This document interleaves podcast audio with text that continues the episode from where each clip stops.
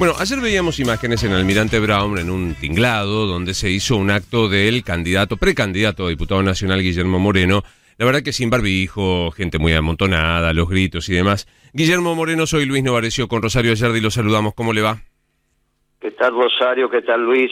Gracias por el llamado, un placer hablar contigo. Igualmente, ¿eh? gracias, igualmente para nosotros. Bueno, visto lo que pasó, decimos... Mira, vos sabés que Almirante Brown tiene dos zonas bien diferenciadas, lo que, es Bursaco y lo que es Leu. Entonces fuimos a Bursaco en una parrilla que se cerró, convocamos a la prensa, hicimos, ofreció un café y una conferencia de prensa. Y después fuimos a la barriada, al fondo, donde no hay asfalto, donde llueve una semana atrás y está todo inundado, eh, a tinglado, como vos dijiste, que era de uno de nuestros candidatos, que es un pastor de la zona. Cuando, y ahí estaba planteado para 30, 40 personas, es un tinglado de un tamaño importante. Claro, el tema fue cuando nos vieron llegar, hay que entrar caminando, ahí no se entra con auto. Eh, cuando nos bajamos en el asfalto y empezamos a caminar por las barriadas, la gente empezó a salir de la calle. Imagínate si te ven a vos caminando por ahí.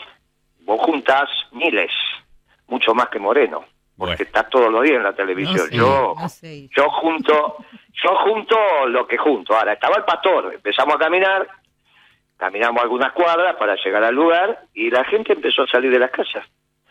Empezó a salir, Luis, empezó a salir. La gente, la gente tiene ganas de que le hagan un mimo.